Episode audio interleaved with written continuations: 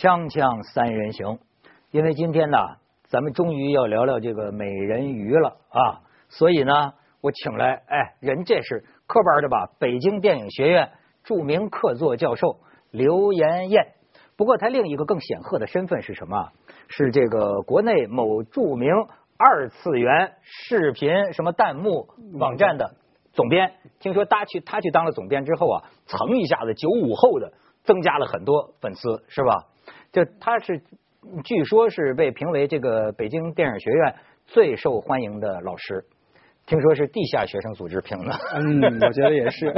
这么年轻啊，做教授了。没有，跟看着小，看着小。你你你实际上是什么年龄？哎呀，这个节目上不要聊这种问题了吧，太敏感了。现在这个留点骗小女生的这个。不是，现在是上咱们节目来的女嘉宾都大啦啦说，我今年多少岁？男嘉宾说，哎呀，这个不好意思说。这个比较核心了，这个事儿。刘老师，刘妍妍，嗯。到咱们节目来，咱们也应该火一把，应该火五把，因为他这名字加起来是五个火，炎燕总共五个火啊，炎燕。当然了，今天这个在谈这个美人鱼之前呢，嗯，我想谈谈这个春晚啊，好像感觉我突然有勇气了，是吗？哎，这这个这个我哪敢呢？这个这个人家都说了，我们这个同行啊，是吧？这个过去有个老和尚就讲啊，说这个若要佛法兴啊，嗯，唯有僧赞僧啊，就说我们不能老是这光头的不怕打伞的和尚互相之间得吹捧，我们这佛法才能兴旺。都同样嘛，这这央视嘛，对吗？人家导演都打了这个一百分了，一百分，我能说什么？对不对？就是说我，但是呢，我们凤凰视频我找着了一个挺有意思的，你知道吧？哎，朝鲜的春晚你看过吗？朝，我给你看一开头一段。老实讲，我可没有任何讽刺的意思啊。真的，这开场舞蹈把我吸引住了，而且还这个开场舞蹈还真的证明，不是人多才给人好的感觉。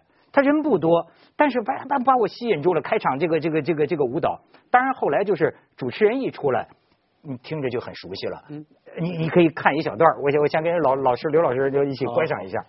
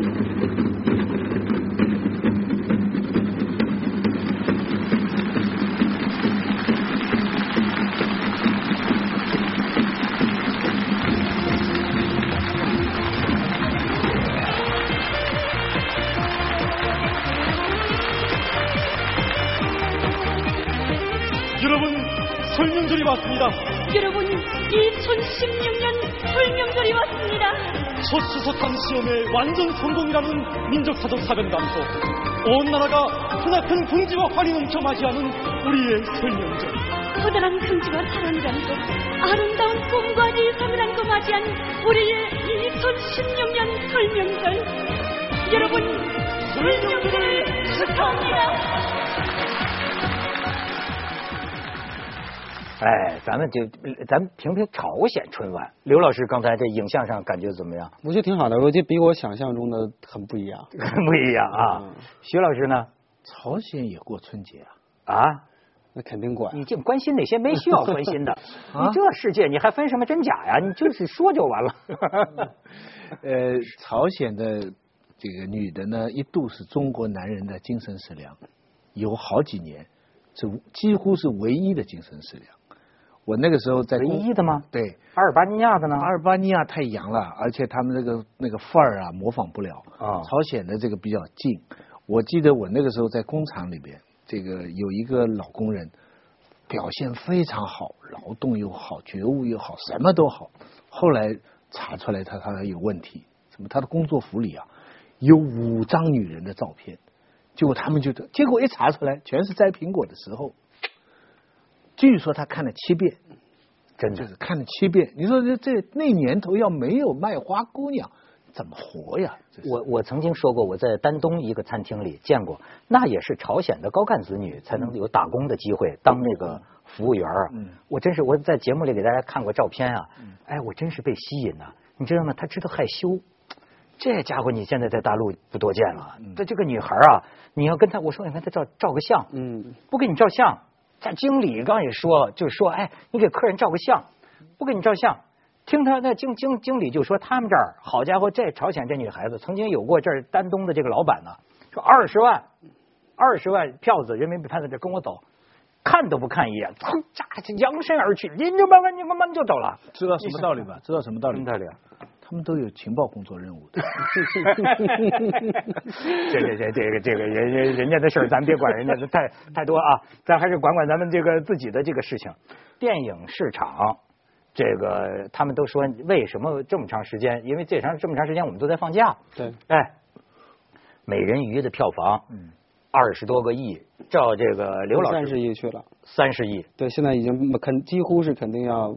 奔三十一去了。嗯，星爷一直都是春节档的王者呀，就是这次再一次证明这个档期他对于掌控的能力是非常非常强。我问你，你去看了哈？不看了，我看了。那么你是因为自己确实个人想去看，嗯，还是因为你的工作需要，或者是周围人的忽悠，你觉得需要去看？啊，都有，都有。我觉得首先像我们这代人看星爷的电影嘛，然后呢，你肯定还是要去看的。但是呢，我头几天确实买不着票，就整个春节期间我没能够买到一张票，因为满满座啊。不是你得你得预约然后打呀，就是打打打呀，真的就是为抢票啊。然后确实就是跑到电影院没有票啊。电影院你是肯定别想的。然后呢，你得提前在那个各大平台上去去预定这个票，但是位置也未必要好。对对对对对，很很困难。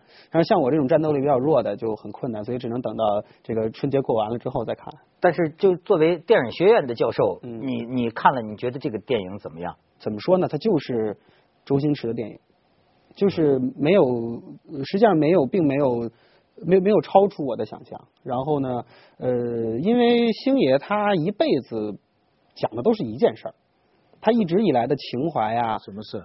就是星爷只讲这一个故事，就是丑小鸭。就咱们其实可以，咱就说的屌丝吗？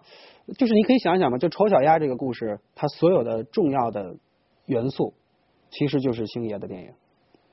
你把这个丑小鸭读透了，就读透星爷了。你说的是这个男的还是女的？就是星爷所有的主人公。不是美人鱼里边你说的肯定是那个，就是那个邓超演的那个刘老板是吧？刘总啊，对对，刘轩啊，刘轩，刘轩对，刘总。这个那个这个美人鱼里面发了吗？成土豪了吗？对呀，他怎么丑小鸭啊？他是帅哥呀？不是，他最早的他他里面有一段他回忆吧，是说他他小时候原来特别穷，然后呢家里特别困难，他只不过是他只不过是这个这个后，只不过这个故事开始应该说是丑小鸭已经变成天鹅之后的事儿哦。然后呢，这个故事可以开还是一个丑小鸭这故事的延续，而且呢，因为就相当于那个那个小女孩那个那个美人鱼。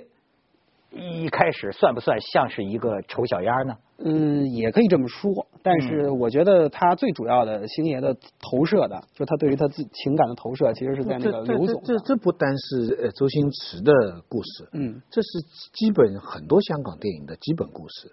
周润发也是啊，是周润发的主要的电影都是写一个很穷困的底层的人，嗯嗯，然后怎么三号变成了大佬了。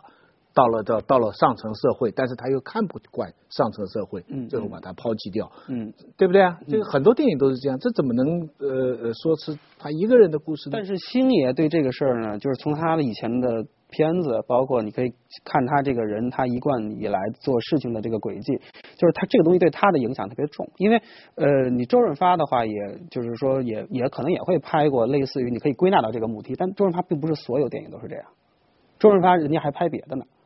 星爷所有的片子都是这么一个问题。那么好，对对对，他作为喜剧片好笑吗？我觉得有一些点吧，还是挺挺有趣的。至少我在电影院里，至少我在电影院里坐着，我周围有很多人在有几个片段的时候笑的是死去活来的。嗯嗯。啊，对吧？那这个我们不能说，我觉得，我觉得那个可能有一部分广大的这个城市中产。然后呢，或者知识分子阶层觉得这个东西不够好笑，那你不能指责说电影院里所有发笑的人就都是就都是说哎你们是宣传方拉来演戏的。那我觉得我那天在的那个场子里应该没有啊。这个这个你刚才讲的那个这个主题的升华哈，我使我想起 Jameson 那个杜克大学的一个教授，就是后现代主义是他发明的概念。那么他有一句非常有名的话，就是说。第三世界国家的文艺啊，都是民族国家的预言。对，他有这么一个很有名的话，对不对？对对对，这话很好。如果我们用这个观点来来讲，那周润发包括周星驰那种底层爆发，是香港过去几十年的一个隐语童话的话。嗯。那么今天这个电影在全中国大卖，是不是说明它也体现了中国目前的某一种促进的象征呢？就是一个底层社会突然爆发，然后要良心发现，克服无边的贪欲，这么样个故事呢？这深了，这深了，这也不去一下广告，不能往下聊。锵锵三人行，广告之后见。你看，我是前几天看的，我在香港看的，就都是广州话版的。我当时就觉得呢，哎，怎么，呃，也是像你说的一样，有那么三四处。全场啊，好像笑的都不行了。嗯，但是基本上，嗯，没有那么好笑。就是说，呃，尤其是第一段有点让人尴尬，就是那个博物馆的那那那那种，因为这个老梗啊，嗯，怎么说呢？就好像是咱们说的老版的《射雕英雄传》，也不等于你把老版的《射雕英雄传》现在当成新片再放一遍，大家就还会有那个认同。但是你要注意，这个周星驰啊，他反复讲。他是研究观众的，研究观众的。我最近发现，在关于他的影评里边，很多人提到一个词儿叫“小镇青年”。就小镇青年是相当的，你知道中国就说，你看春节他们回乡嘛，很多人写回乡记，就是说中国现在是百业都废啊，就但是呢，电影非非常红，而且进入四五线的城镇。对啊，那么你看上一次这个《西游降魔》，我有一个朋友也是制片方的人。完了之后，请我去看那个场，他就当时打电话问我说：“你觉得怎么样？”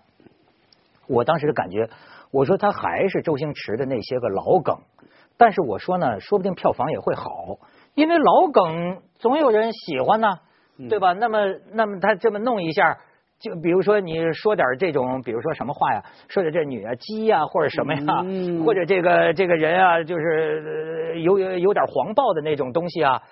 他实际上是说一次你也笑一次，你对于很多观众来说，所以我有一个感觉是什么呢？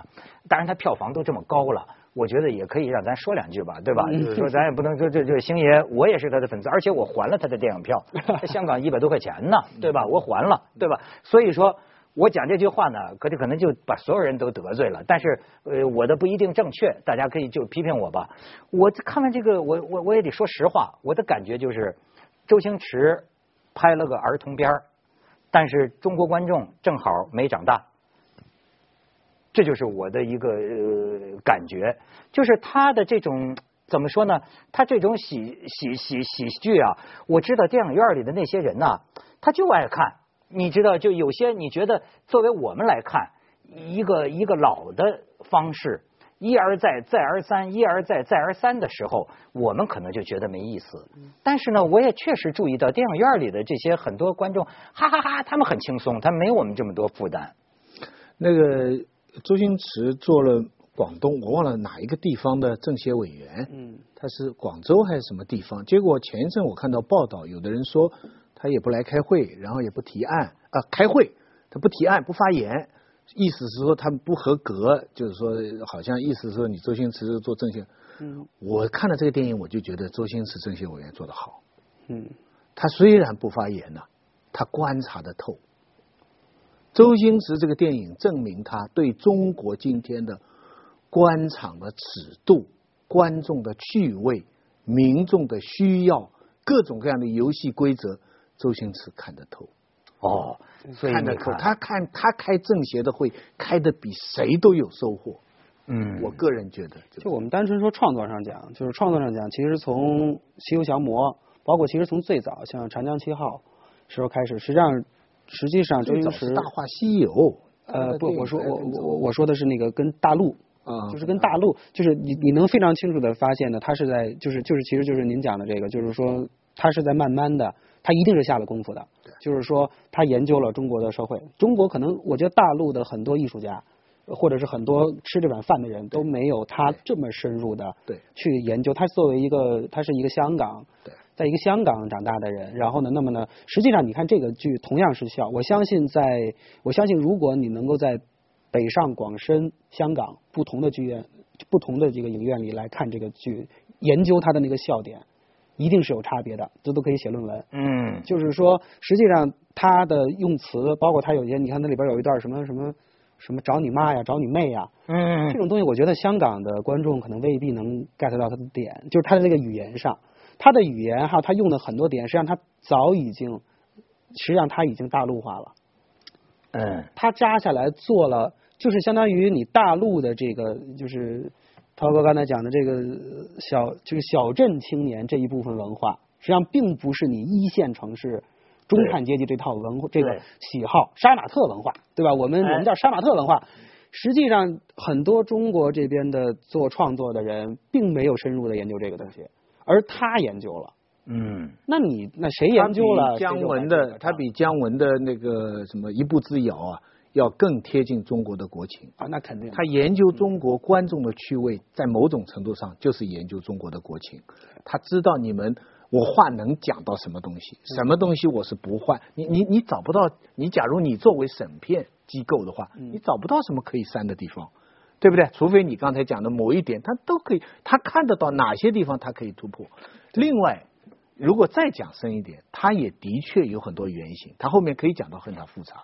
嗯，世界上文学作品，这个全世界文学里边流传最广的一个模型。有统计的，在全世界的文化里边都有变形的，是灰姑娘，嗯，是 Cinderella，嗯，然后他们研究了，说 Cinderella 的故事在日本跟在中国是流传的最弱的，就是在各个民族里面，为什么流传的最弱呢？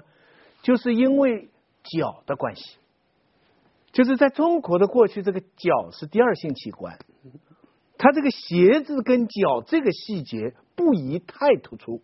就是太突出会伤掉这个主角的这个这个身份。你仔细想想这出戏，他后面的他的变形的 Cinderella，你你看他这一个这个这个找到一个大老板，嗯，还有正义的目的，对不对？还用他身体的这个，他无形当中中国人想都不会想到，他就把 Cinderella 的故事套进去了。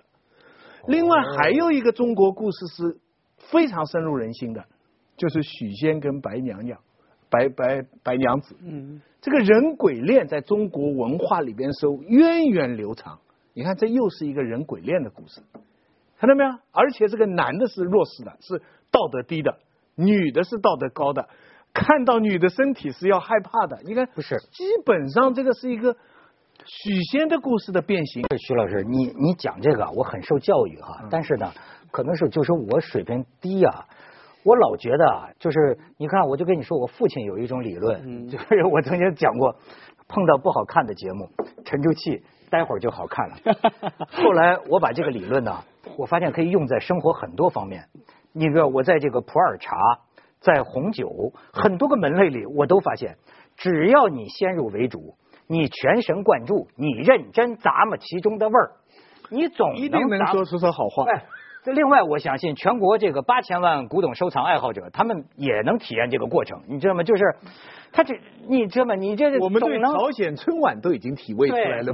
我所以 我觉得，我觉得就是说，你讲的肯定很好，就是这个，但是，但是它真的是一个好电影吗？我我我觉得我对各种争议啊，采取一种就是模糊的态度。这样来说吧，我那这个教授在这里这样来说吧，他在他这种类型里边。他是一个不错的电影，就这种类型，你不能以另外，比方说你以苏特拉的名单来跟他做做比较，或者你你用啊这个另外一些经典片来跟他做比较，那不相干。我不关心道德，这种片子这是个好生意。哎，你看我们在学校里面争论了很多年了，就是电影到底是什么？电影是什么呢？你是个是个是个艺术吗？你还是一门生意？那么，那么早年间，谁要是敢在我举个例子，电影学院对吧？谁敢在电影学院说说电影是一门生意，直接就让都不用不用校方出面，学生就把你轰下去了。嗯。但是现在这几年呢，越来越觉得就是说，哎，这种声音就开始出现了嘛。然后呢，因为因为你中国电影行业发展起来，大家事实证明，它确实是有生意这个属性。实际上，就刚才涛哥讲的这个特别对，特别专业。虽然这个这个就是抓了一个特别厉害的点，但是你自己没有意识到，就是你刚才说的这不是一个儿童片嘛？嗯。其实呢，从去年的呃年中开始，当时出了一个片子，就是《捉妖记》。是。其实你把《捉妖记》出来的时候呢，很多质疑拿出来，你发现你把名字一换，你套到这回上面完全。但是你不要忘，这两个片子有一个，除了除了在这些这个方面，这两个片子还有一个共同属性，这两个片子全部都是破了记录的。对。所以，我们从生意的角度来说，我相信现在中国所有想要做电影。做文化这门生意的人，很多人都已经注意到了这种巧合。嗯，这是什么呢？这实际上可能是一个，我觉得你可以说是 PG 十三的这种的合家欢题材，然后呢，幻想类。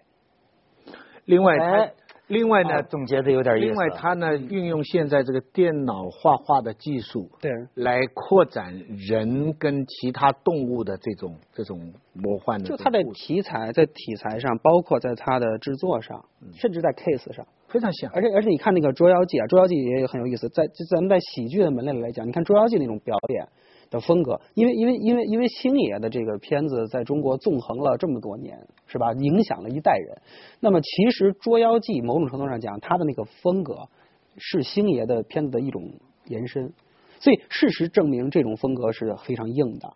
而且呢，而且呢，说实话，去年年中《捉妖记》这个出来之后，我们不敢，我我当时我也有的时候接受一些采访或者什么的，我不敢说太多的话，因为当时我说再看看。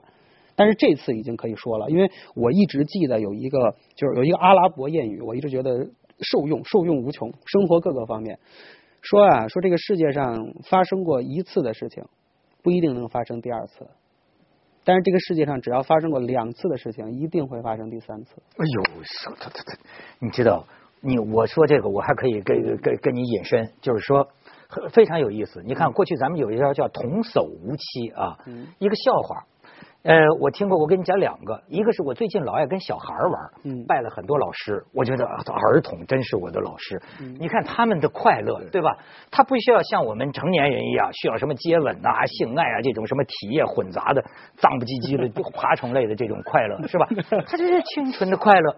然后呢，你看他永恒的可以笑，你只要跟他说，你放个大屁，噗啊，小孩子就笑了。这个说这个放个这个拉粑粑，哈，他就笑了。这是一个孩子的例子，还有一个我听李敖 讲过一个英格兰的一个段子，就是说老英格兰的这个国王跟他的一个大臣，每咱俩人都老了，这个英格兰的老国王啊就给他讲，老重复给他讲一个笑话，一讲这个笑话，这个老大臣呢就哈哈哈笑的不行了。过了一会儿呢，老国王又忘了，他健忘，忘了又说了一遍，又说了一遍，这大臣呢哈哈哈一样那么大笑。后来呢？这个老国王有一天醒过神来了，说：“哎，这个笑话好像我刚才讲过呀，你怎么还笑成这样啊？”你这跟老大臣说什么？老大臣说：“哎呦，我也忘了听过了。”你这个，你看童和童叟无欺，我觉得跟你那个有个对应。对。所以这个事情，看来这样的电影我们还得准备继续往下看。嗯他说：“对，这种这种就是精算。”我觉得这个周星驰啊，你看香港人都知道，香港人讲究这种咧宅呀，咧宅就是他很咧，哎，你不要跟他讲雅俗，你也不要跟他讲什么高低，他这个做房地产他能赚成那样，你就赚翻了。就是他他这个脑子，他不光只有艺术这一根弦儿，他还有那根，所以你看他反反复复的讲，就是观众喜欢就行。这个观众是什么人？对，顾客嘛。对吧？对，有的时候我认为评论的人并不真正喜欢作为观众的中国人民，这这这也没有办法。就有的时候你，你问你觉得你怎么只能看这种啊？一招鲜吃遍天，老是这个，你要每次哈哈哈笑。但是呢，另外的一些，你比如伍迪·艾伦的喜剧，我估计就没有什么票房，嗯，对吧？